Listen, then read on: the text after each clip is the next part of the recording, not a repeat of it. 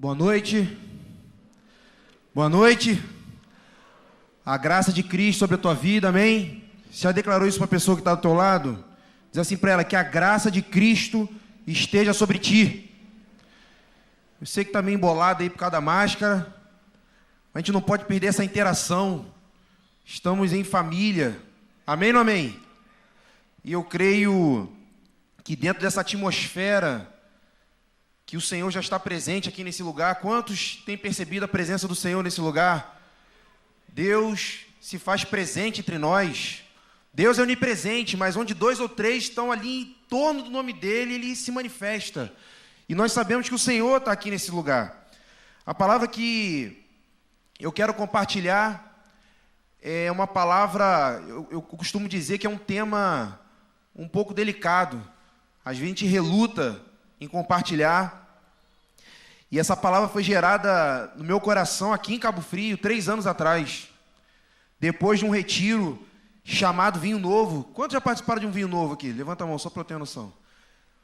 Após um retiro chamado Vinho Novo, onde eu vi muitas pessoas assim sendo alcançadas pela graça de Deus, muitas pessoas sendo libertas, curadas, tocadas pelo poder do Espírito Santo recebendo a cura até da alma. E justamente dentro desse retiro, Deus gerou essa palavra no meu coração. E é interessante que nesse retiro muitas pessoas foram restauradas e marcadas pelo fogo de Deus, incendiadas. Até nós que fomos lá compartilhar a palavra, é na verdade. Muitas das vezes a gente vai compartilhar e a gente sai do encontro desse avivado, sai do encontro desse tocado pelo Senhor. E foi aí que Deus começou a falar comigo, dentro de um dos temas que eu considero assim muito oportuno para o tempo de hoje. Eu creio que hoje muitos têm vivenciado um empecilho para o fluir do rio de Deus, um empecilho para que o fogo do Espírito Santo se mantenha forte, né, aceso, com aquele vigor, e muitos não têm a vida abundante de Cristo Jesus em seus corações.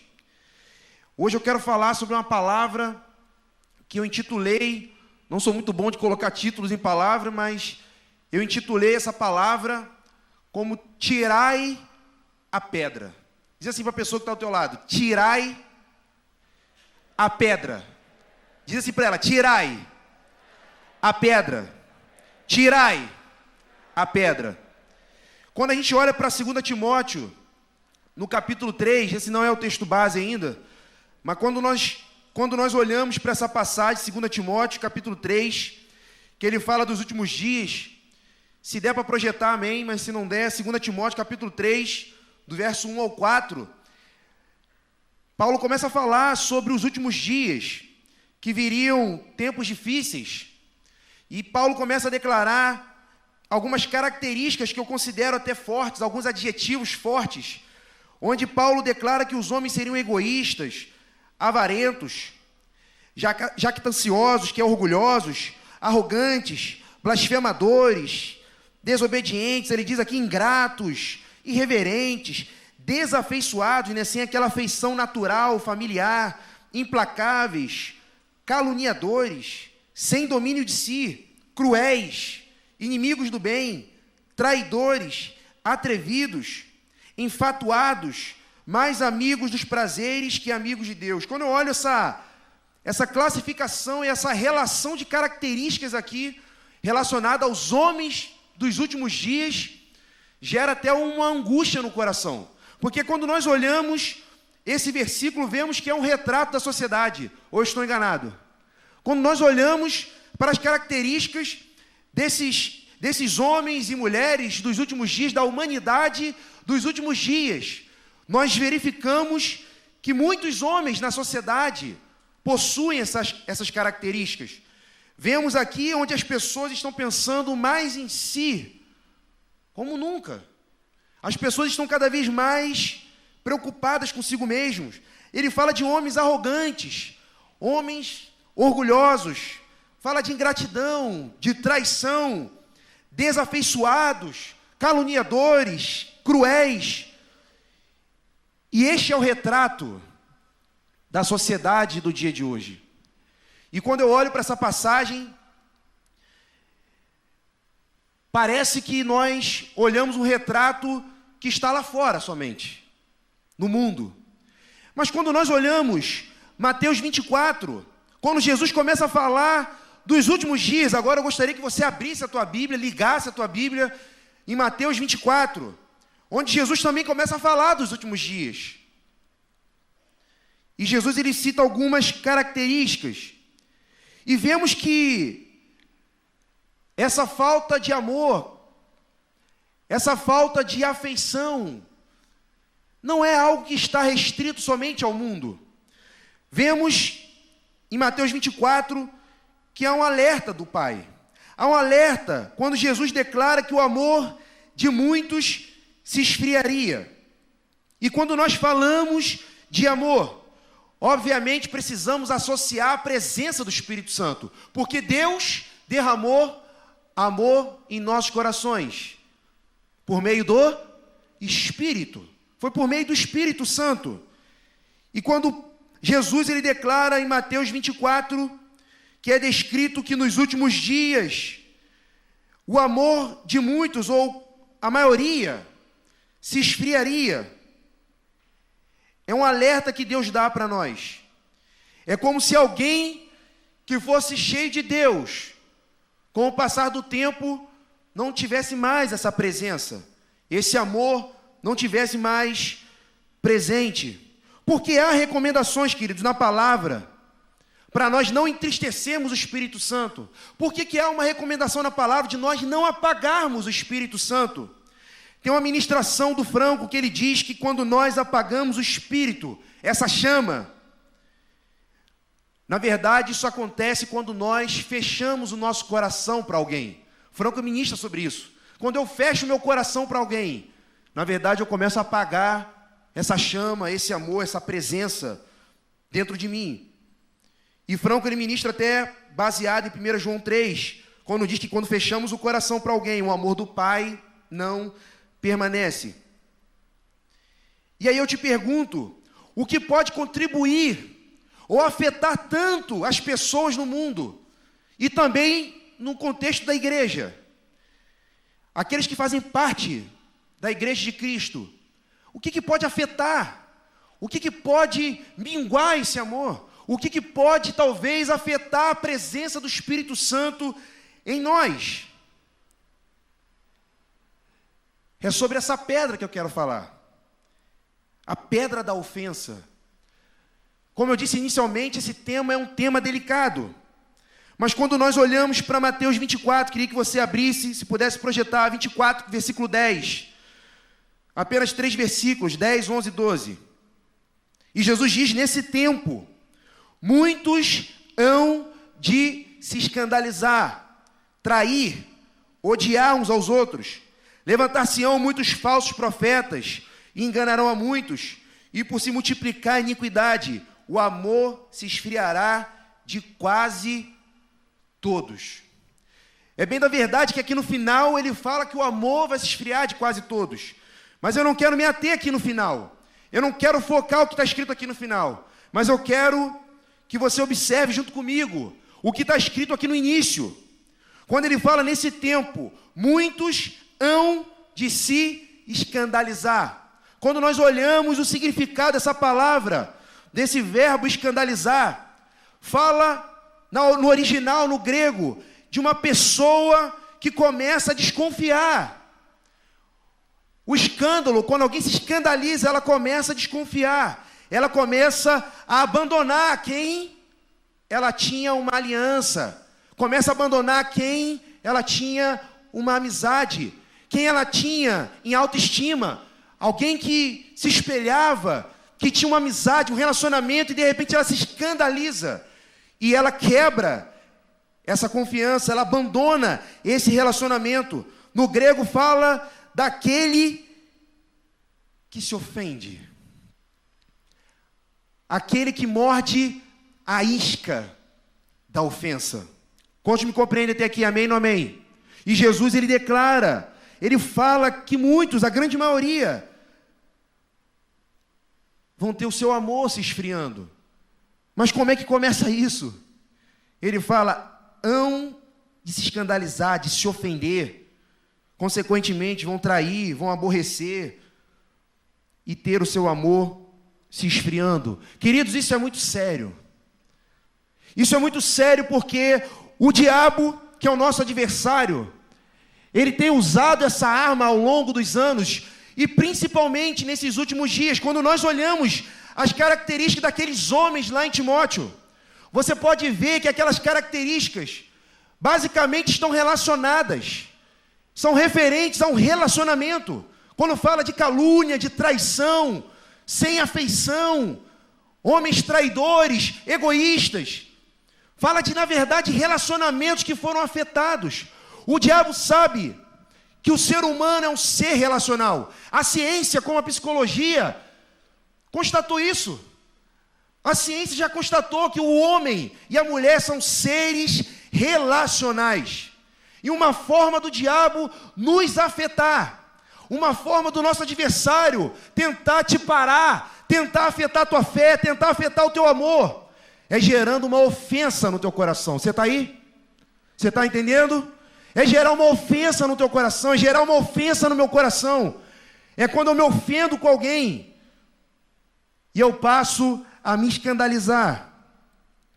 Tem sido uma arma que o diabo tem lançado nesses últimos dias para tentar afetar a vida do homem, para tentar afetar a vida da igreja. E nós precisamos vigiar. Provérbios 18, 19, você não precisa abrir, mas diz que um irmão ofendido, um amigo ofendido, uma pessoa ofendida, ela resiste mais do que uma fortaleza. Pare para pensar o que, que é uma fortaleza. Quando um rei, ele quer proteger o seu reino, ele quer proteger o castelo, quer proteger a sua cidade, ele levanta uma muralha, ele levanta um muro forte, ele levanta uma fortaleza para que ninguém possa entrar. Fortaleza é um lugar de difícil acesso. Fortaleza é um lugar onde nós não conseguimos entrar.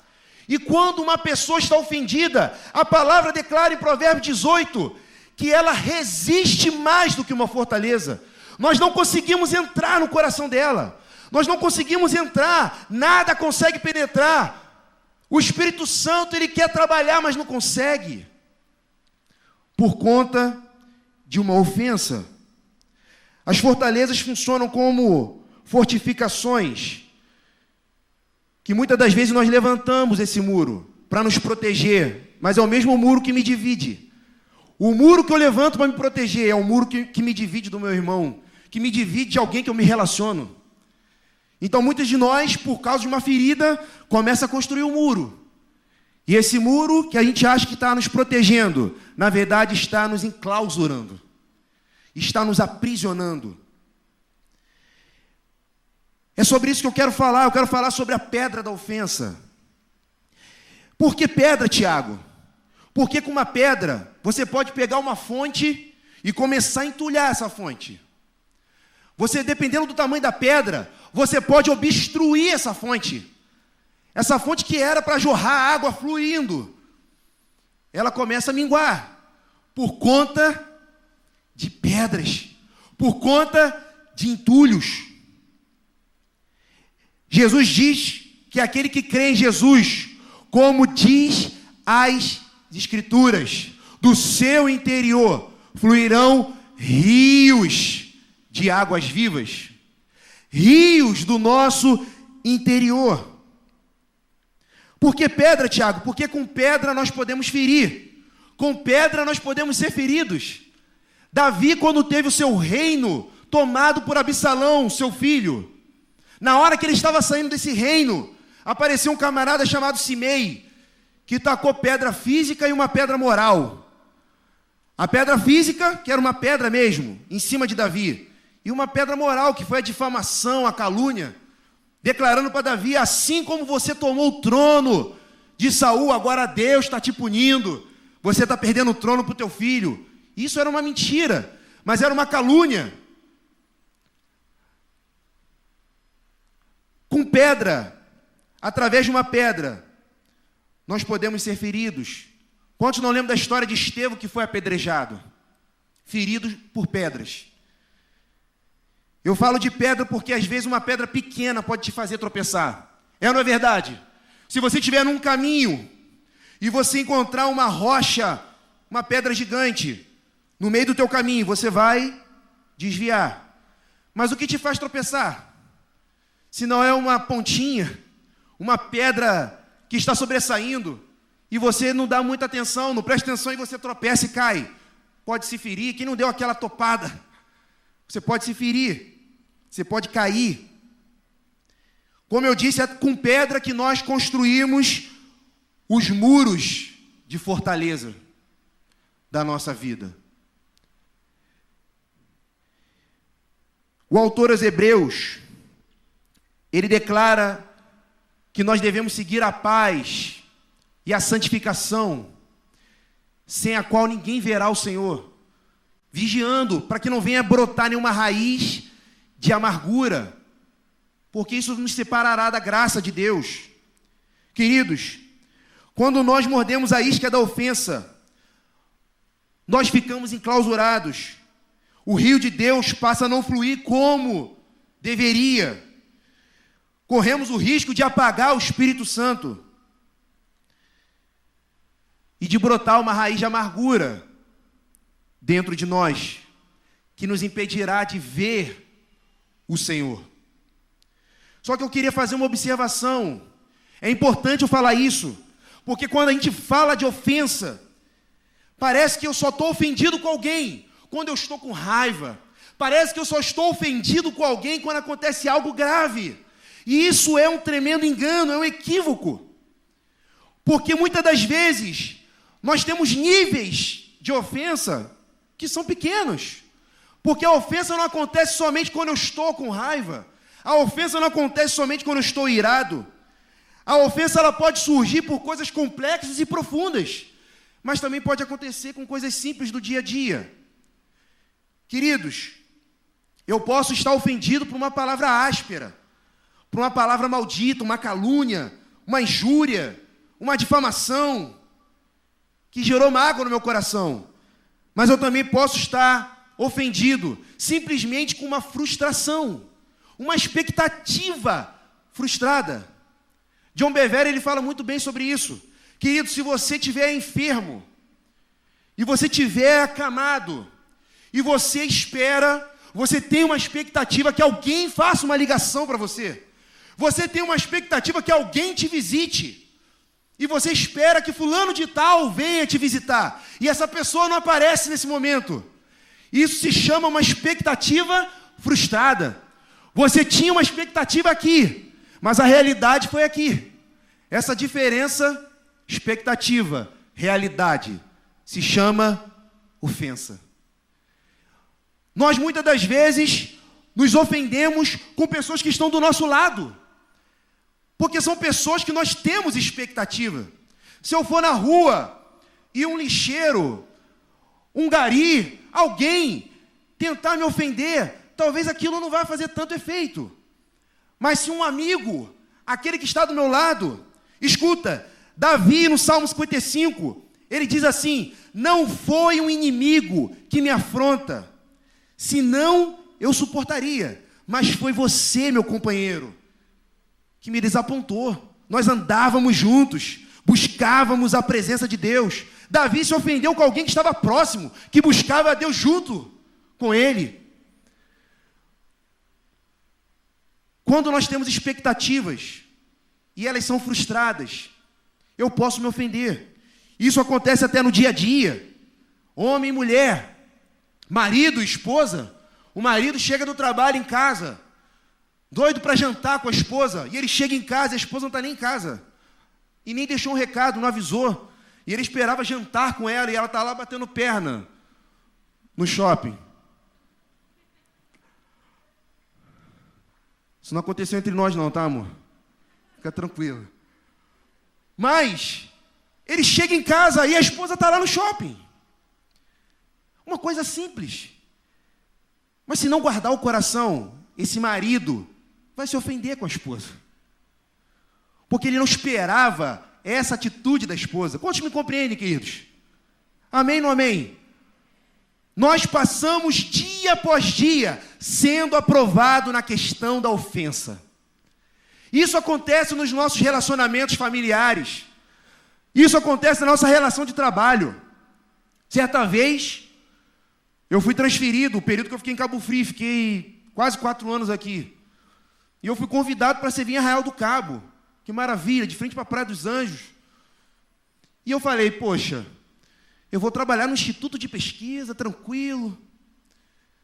Vai ser um lugar tranquilo. Foi um lugar onde eu fui perseguido. Um lugar que eu não esperava. Onde meu próprio chefe me perseguia. E no início eu mordia a isca. Que eu comecei a, a nutrir um sentimento negativo contra aquela pessoa. Eu não queria nem mais cruzar a mesma calçada. Eu via ele, eu.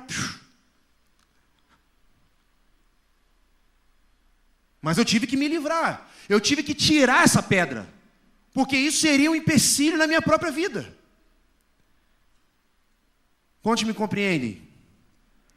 Isso acontece no nosso dia a dia, onde há probabilidade de expectativa, há probabilidade de ofensa. Como eu disse anteriormente, a palavra escândalo, no original grego, tem a ver com ofensa. Eu creio que nós precisamos olhar para dentro do nosso coração à luz da palavra e do Espírito Santo, queridos. Eu creio que essa noite o Espírito Santo ele quer revelar no teu coração, no meu coração, se há pedras de ofensa impedindo o agir e o fluir dele nas nossas vidas. Eu creio que o Espírito Santo nessa noite, Ele quer que essa verdade que está escrita em João seja uma verdade na tua vida. Aqueles que creem em Jesus, como diz as Escrituras, do seu interior fluirão rios de água viva. Essa precisa ser uma verdade na tua vida. Tem verdades que não são verdades para nós, que não são realidades para nós. Queridos, de que adianta ter revelação ou escutar o que Deus tem falado nesses dias? e negligenciar tamanha graça. Nós não podemos ser negligentes. Precisamos de diligência. Precisamos fazer aquilo que nos compete. Escuta, existe a soberania de Deus, mas existe a responsabilidade do homem. São duas leis que andam lado a lado: soberania de Deus e responsabilidade pessoal. Deus não vai tirar a pedra. Nós precisamos tirar a pedra do nosso coração. Amém ou amém? Deixar que esse rio flua. Deixar que Deus faça a parte dele. Eu vou fazer a minha.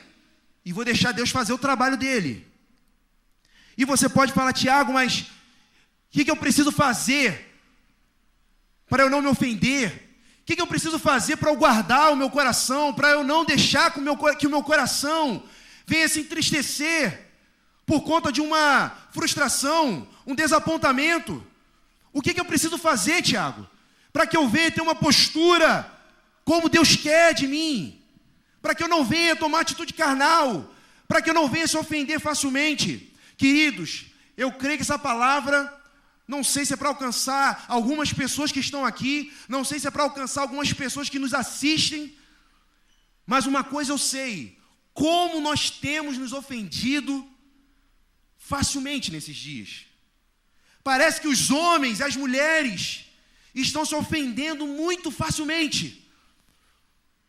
Alguém desapontou ela e ela já quebra a aliança.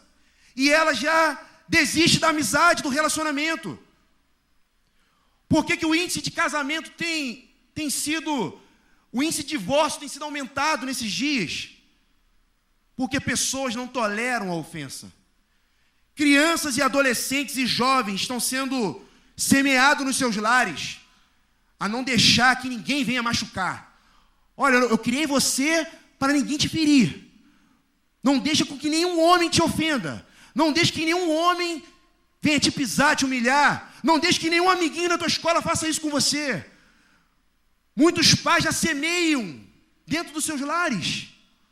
Nós somos bombardeados Parece que alguém que é ofendido e não faz nada é alguém fraco. Amém ou amém? Mas, nessa noite, Deus quer que nós venhamos tirar a pedra. Precisamos tomar atitudes. Eu quero falar de três atitudes com você. A primeira atitude que nós precisamos aplicar na nossa vida é crer na justiça e soberania de Deus. Por que isso, Tiago? Porque nós precisamos entender que Deus não perdeu o controle de nada. Deus não perdeu o controle da nossa vida. Deus não perdeu o controle das, dos nossos relacionamentos. A palavra declara que Deus preside até sobre o dilúvio. Deus não perdeu o controle. Mas eu fui ofendido. Deus não perdeu o controle.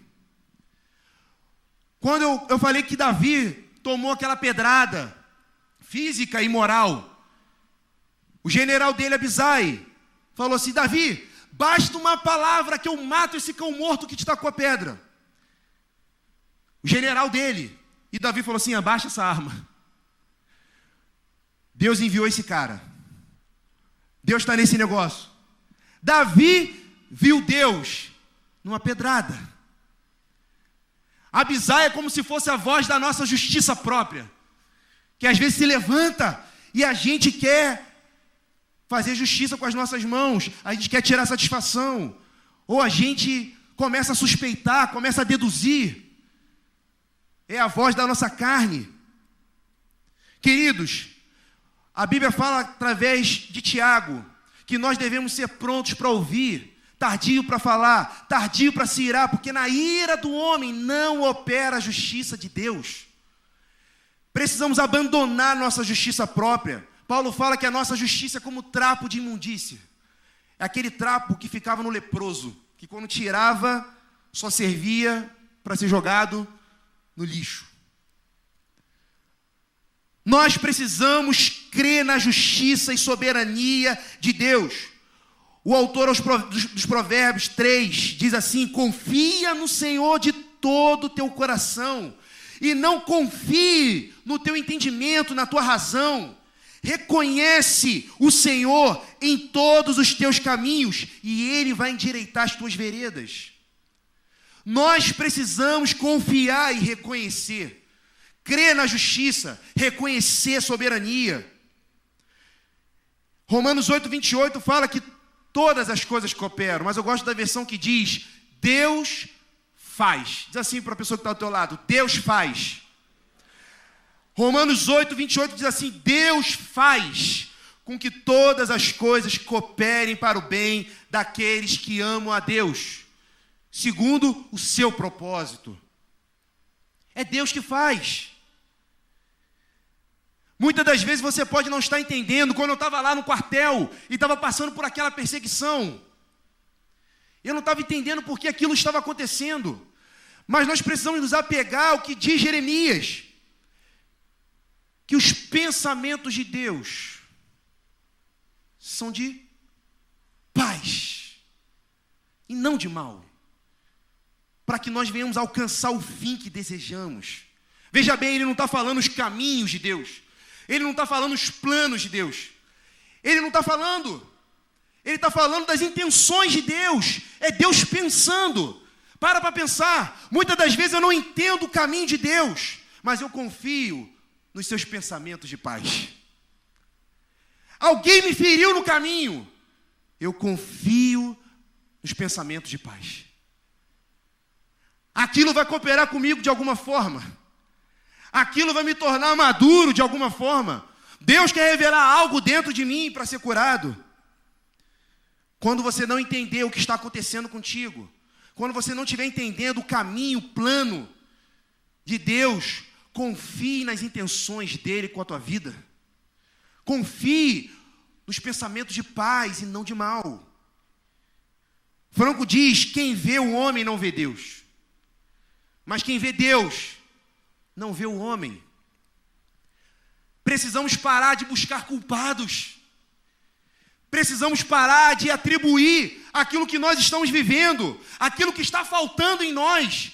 Muitas das vezes nós não estamos satisfeitos com aquilo que aconteceu conosco e nós buscamos culpados. Às vezes fomos até ofendidos mesmo e ficamos atribuindo culpa. Primeira atitude: crer na justiça e na soberania de Deus. Você precisa crer. Deus não perdeu o controle da tua vida. Deus jamais perdeu o controle dos teus sentimentos. Deus quer te tornar alguém maduro. Deus quer te tornar alguém forte emocionalmente.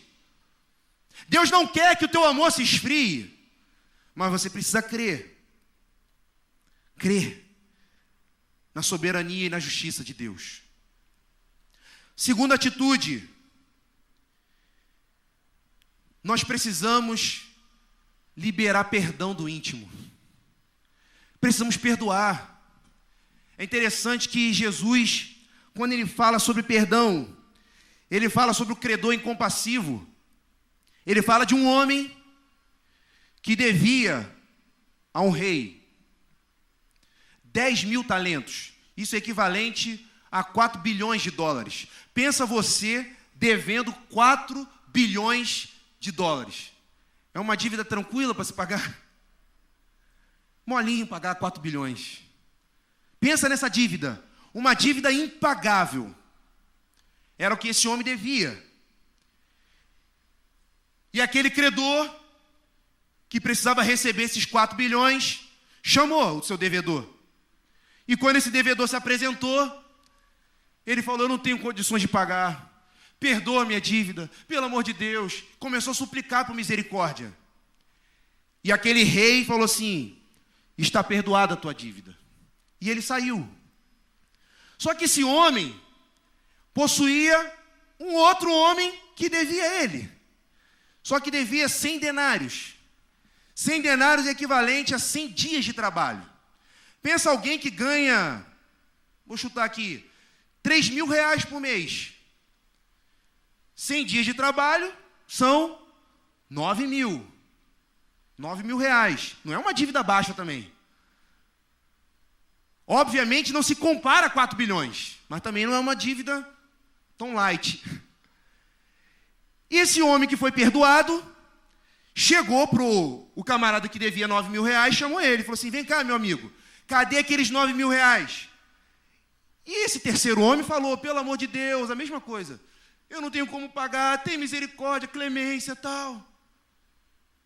E esse homem falou assim: negativo, você vai me pagar tudo. E, e tacou esse homem na cadeia. O que acontece? Aquele rei que perdoou dívida impagável de 4 bilhões soube da notícia. Soube do que esse homem tinha feito. E quando ele soube, ele chamou. E falou: Meu amigo, por que, que você não perdoou? Agora você também vai para a cadeia até me pagar o último centavo. Em outras palavras, ele ia ficar na cadeia até morrer. Porque ele não ia ter condições de pagar 4 bilhões. Então vai ficar na cadeia até morrer. Queridos, essa historinha é uma tipificação, um exemplo. Quem é o rei que perdoou 4 bilhões de dólares de dívida. Quem? Quem é esse rei? Jesus. Jesus perdoou uma dívida impagável da humanidade. Como diz Modesto, um pastor lá do Rio, nós somos merecedores do que? Do inferno.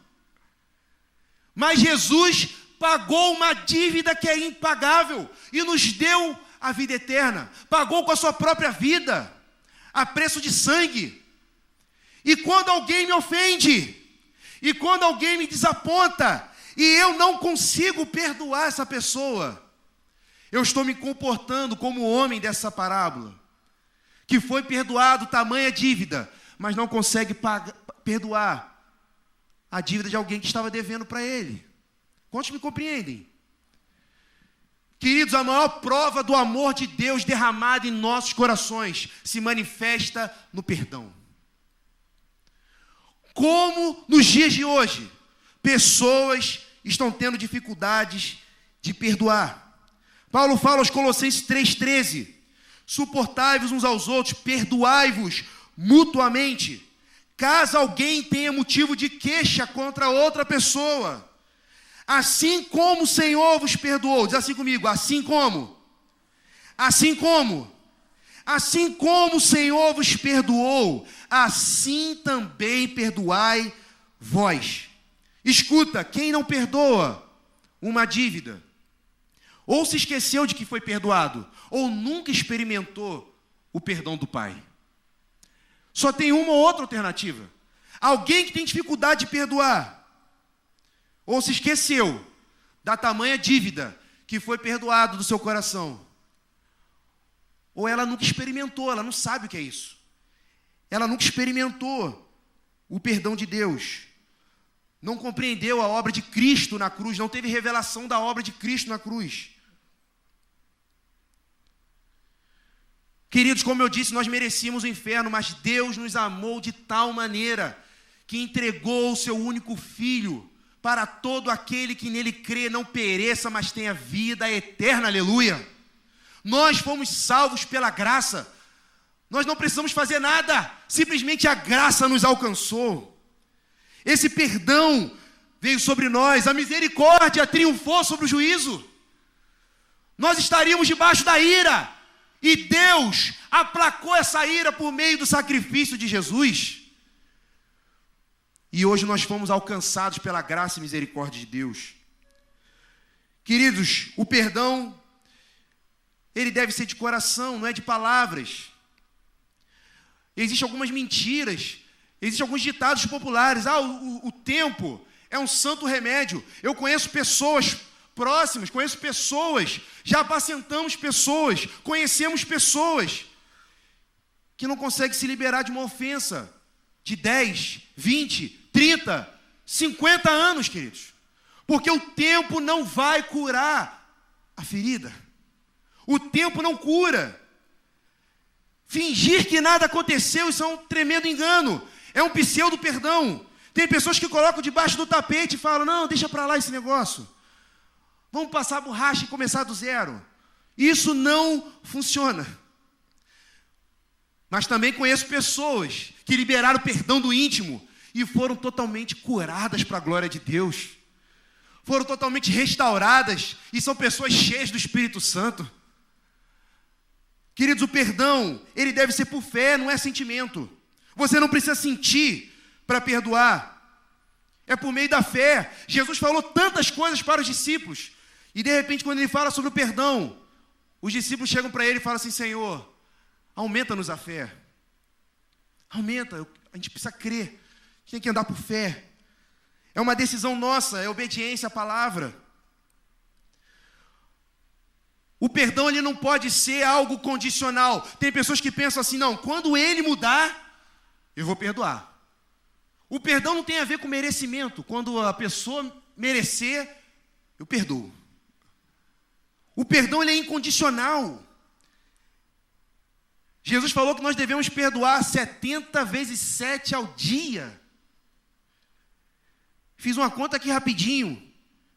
Isso quer dizer que a cada três minutos, se alguém pecar contra você e te ofender, você deve perdoar. Parou para pensar nisso? 70 vezes 7 ao dia. Cada três minutos, pô, me perdoa, tá. Pô, me perdoa.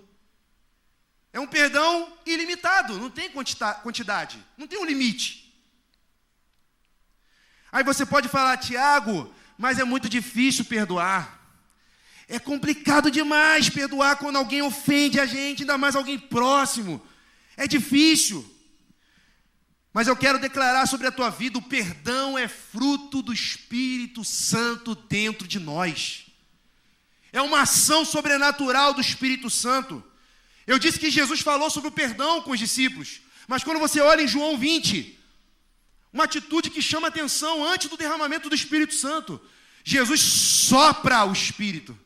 Você vai lá em João 20, você vê Jesus soprando, soprou o Espírito e falou: Perdoa quem ofender vocês. Porque nós só temos condições de perdoar alguém por meio da pessoa do Espírito Santo, aleluia não é uma capacidade humana. Não é você falar assim, mas eu não sou capaz de perdoar. Não depende de nós. Não é uma atitude humana. É uma ação do Espírito Santo através de nós. É quando ele opera no nosso coração. Eu só consigo liberar perdão por meio do amor de Deus derramado em meu coração, que é a pessoa do Espírito Santo. Talvez você não tenha conseguido liberar, pois você tem vivido, tem tentado por meios próprios, na tua própria capacidade. E na verdade deve ser fruto do agir de Deus dentro de você. Deus falava claramente no meu coração que hoje Ele quer soprar o Espírito dele sobre você nesse lugar. Ele quer soprar o Espírito dele para que você venha perdoar quem te ofendeu. Pode ser teu pai, pode ser teu filho, pode ser teu irmão, marido, esposa, alguém no teu trabalho. Mas Deus ele quer soprar nessa noite sobre a tua vida. Escuta, Deus não apaga o pavio que fumega. Quando o pavio está fumegando, Deus sopra e o fogo pega. Ele faz aquele fogo reacender. Ele faz esse fogo acender novamente. Ele faz a pessoa ter vida novamente. Deus quer soprar sobre a tua vida nessa noite. Deus quer soprar o espírito dele sobre ti, para que verdadeiramente você possa ter o rio dele fluindo através de você, para que você seja cheio do Espírito Santo. Querido, se nós não perdoarmos, provamos de fato que não manifestamos o amor de Deus em nós. Vou repetir: se não perdoamos, provamos que não manifestamos de fato o amor de Deus em nós. A maior prova da manifestação do amor de Deus é o perdão. O perdão é tão sério, queridos, porque se nós não perdoarmos, é a nossa vida que fica aprisionada. Se nós não liberarmos perdão, é o nosso coração que se aprisiona. Tem pessoas que sofrem enfermidades. Eu lembro da história de Franco, visitando uma senhora, uma mulher, não sei se era senhora, mas era uma mulher em que ela estava com câncer. E nós já experimentamos isso. Já provamos e vimos isso. E Franco, quando foi visitar essa mulher, e ele foi orar pelo câncer.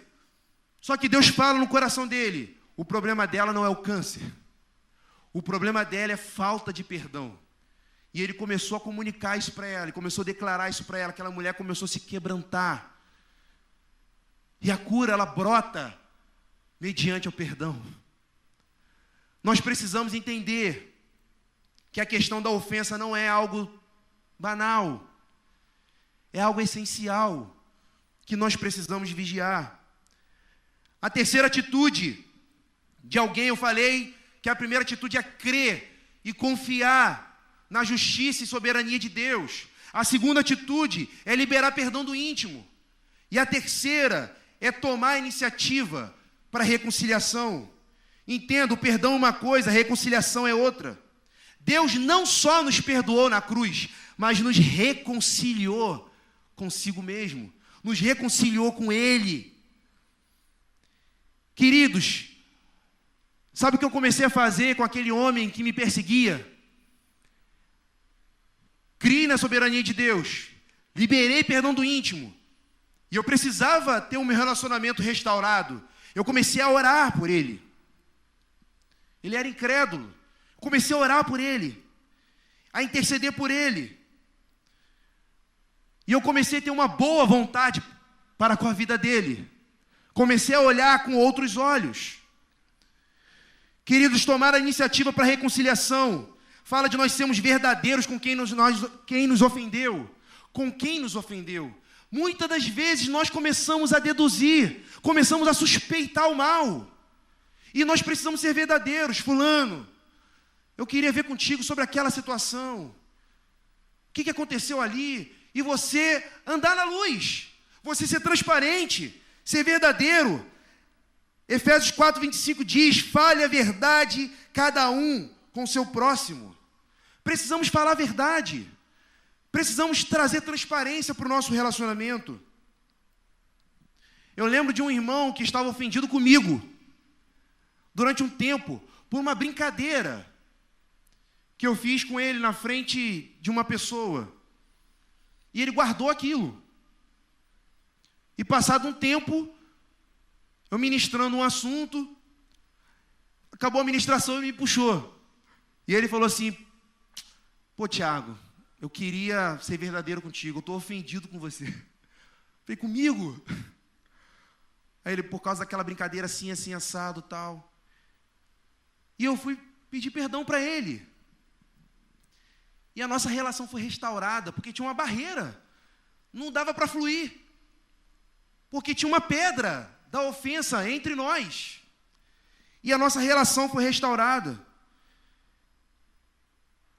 Quantos estão me compreendendo nessa noite? Deus quer restaurar relacionamentos aqui nesse lugar. Ponha-se de pé em nome de Jesus, como diz Subirá, só para pensar que está acabando. Ponha-se de pé em nome de Jesus.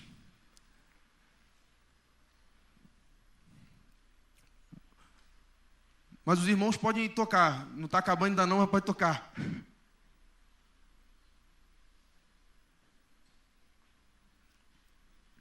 Queridos,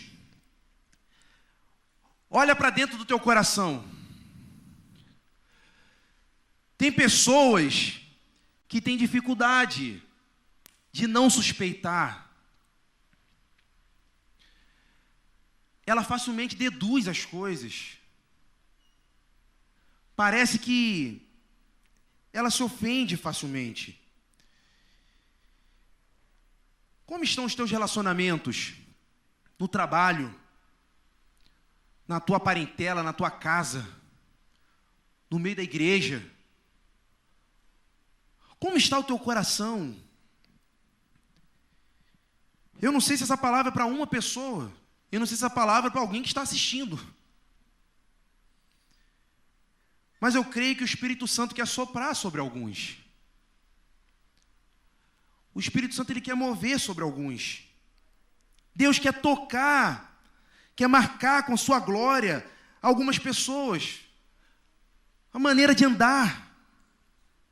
Certa vez, Jacó, queridos, tinha um problema relacional com Esaú, que era seu irmão, e ele meteu o pé, fugiu. Passaram-se 20 anos, olha como é que o tempo não cura. Passaram-se 20 anos. E Jacó, que tinha um nome de usurpador, enganador, ele resolve tirar a pedra, e ele resolve restaurar o relacionamento dele com, com Isaú, com o irmão dele, após 20 anos. Nessa hora, Deus olha para o coração de Jacó e fala: agora ele está pronto. E nesse momento, Deus visita Jacó toca na coxa de Jacó, toca na maneira de andar de Jacó, e fala: agora você não vai ser mais usurpador, enganador, você vai ser um príncipe Israel. Você vai ser Israel, tocou na identidade dele. Você vai reinar sobre as suas feridas. Você vai reinar agora. Você não vai ser subjugado. E ele restaurou o relacionamento dele com Isaú após 20 anos. Queridos, Deus quer tocar na tua maneira de andar. Deus quer tocar na tua maneira de pensar, de reagir às ofensas. Deus vai mudar a tua forma de andar nessa noite. Deus vai te tocar e vai soprar sobre você nessa noite. Sabe por quê? Porque Ele se importa com você. Ele se importa com a tua casa, Ele se importa com a tua família, Ele se importa com os teus relacionamentos, Ele quer mudar a tua história. Você precisa crer nisso.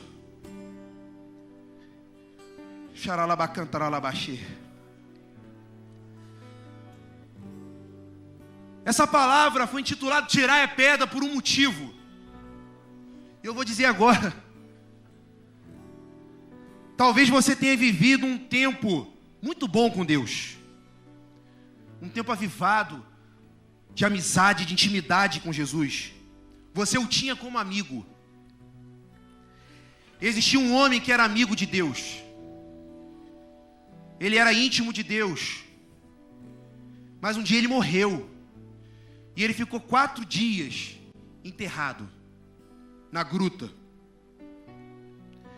E Jesus aparece nessa gruta. E ele declara para os homens: tirai a pedra. Ele não tirou a pedra. Jesus tinha poder para estraçalhar aquelas pedras com um estalo. Mas ele falou para o homem, para os homens: tirai a pedra. E quando aqueles homens tiraram a pedra, aquele homem amigo de Deus ressuscitou, veio a vida novamente. E isso quer dizer, queridos, se você tirar a pedra do teu coração, feche teus olhos em nome de Jesus. Se você tirar a pedra do teu coração nessa noite, aquele homem de Deus, aquela mulher de Deus, aquele homem que andava com Deus, ele vai ressuscitar nesse lugar. Os teus sonhos vão ressuscitar nesse lugar. A tua identidade será restaurada. Tua identidade de discípulo será restaurada. O tabernáculo caído de Davi será erguido, as brechas reparadas. Deus te levantará das ruínas, aleluia.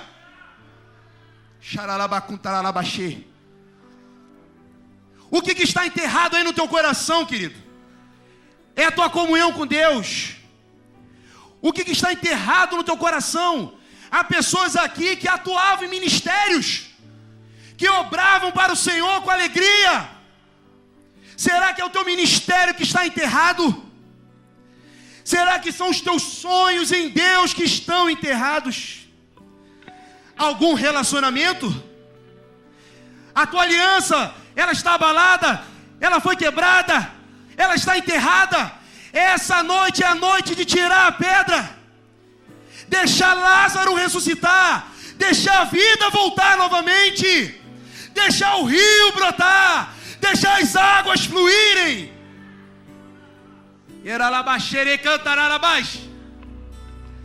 Oh Espírito Santo, faz fluir aqui nesse lugar, Senhor. Aquele que crê em Jesus, como diz as Escrituras, do seu interior fluirão rios de águas vivas. Eralabás, Eralabás, Xeralabassuri canta. Oh Espírito Santo. Oh Espírito Santo. Passei, tenha livre curso nesse lugar, Senhor. Tenha livre curso entre nós, Senhor. Oh, que o teu rio toque corações. Eu declaro pés livres, mentes livres, corações livres.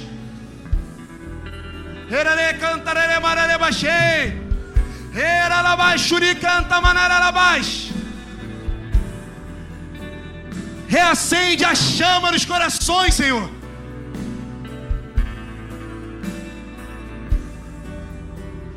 Nós iremos ministrar uma canção. E você que percebe que muitas das vezes tem dificuldade nos relacionamentos, Talvez tenha algo que está enterrado aí no teu coração. Jesus te chama nesse lugar e declara tirar a pedra. Nós iremos ministrar essa canção. E que você se lance nos braços do teu Pai.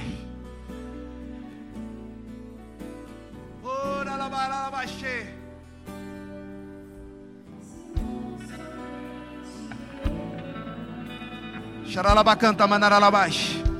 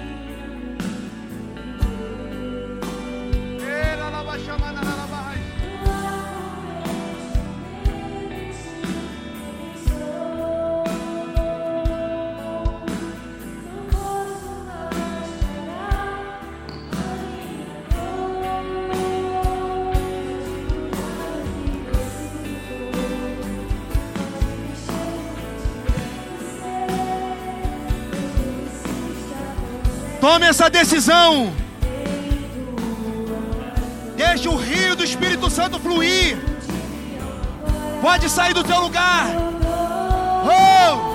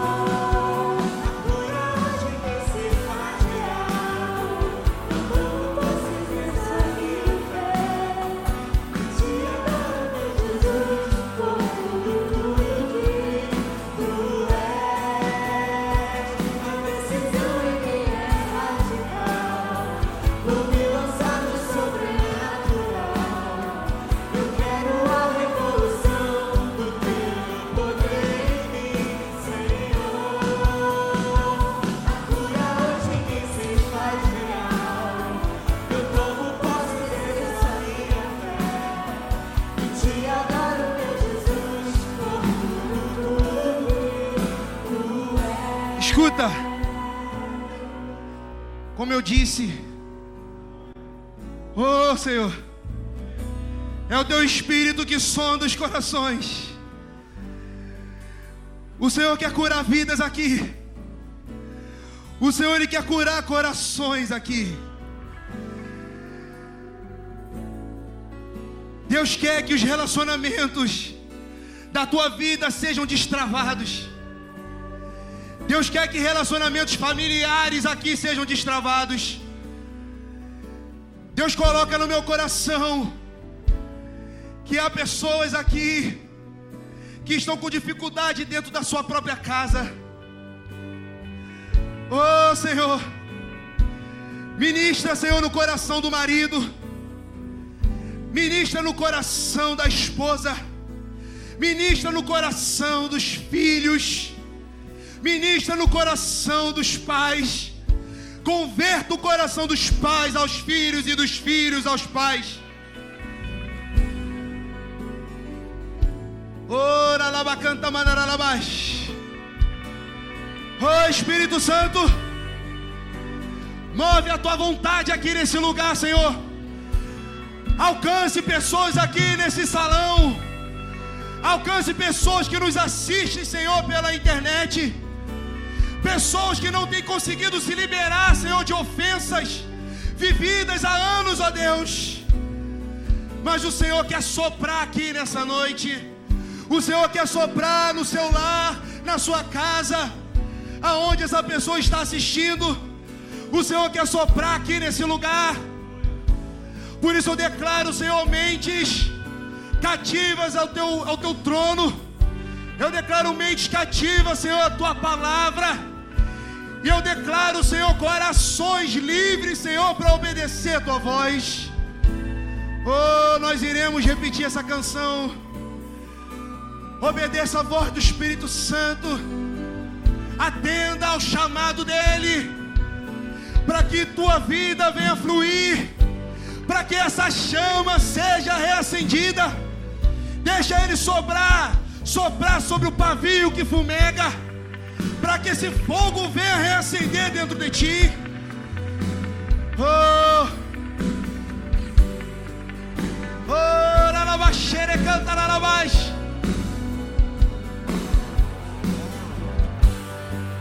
Oh, lalabax. Você no seu lugar, estenda a tua mão. Oh, vamos orar nesse lugar.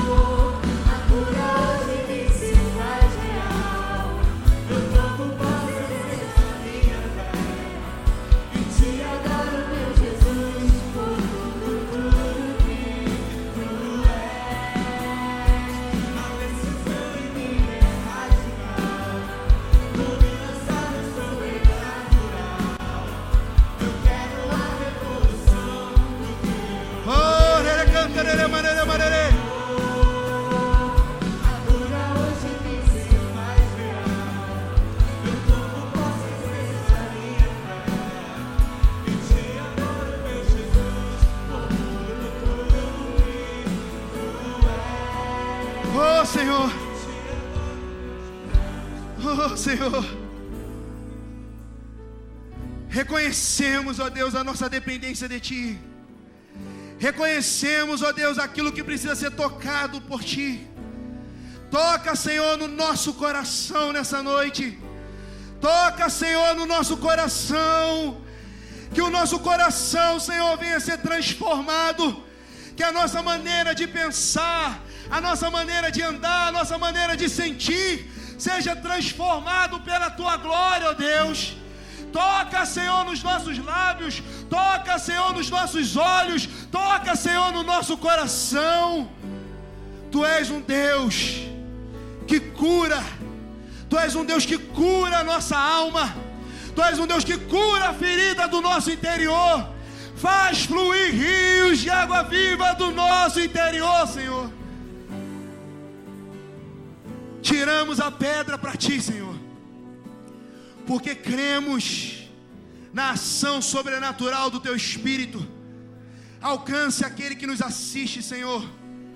Aquele que está conectado, que, o, que possa assistir mais tarde, que o Senhor possa curar relacionamentos, que o Senhor possa adentrar as portas dos lares e possa restaurar casamentos, possa restaurar relacionamentos de pais e filhos, filhos com seus pais, em nome de Jesus, em nome de Jesus, para a glória do teu nome, amém, amém. Te agradecemos porque o Senhor é bom, o Senhor é fiel. É uma decisão nossa, Senhor, nos lançarmos nos teus braços e cremos na manifestação do teu poder sobre nós. Aleluia. Aleluia. Amém. Amém. Você pode aplaudir ao Senhor. Glórias a ti, Senhor.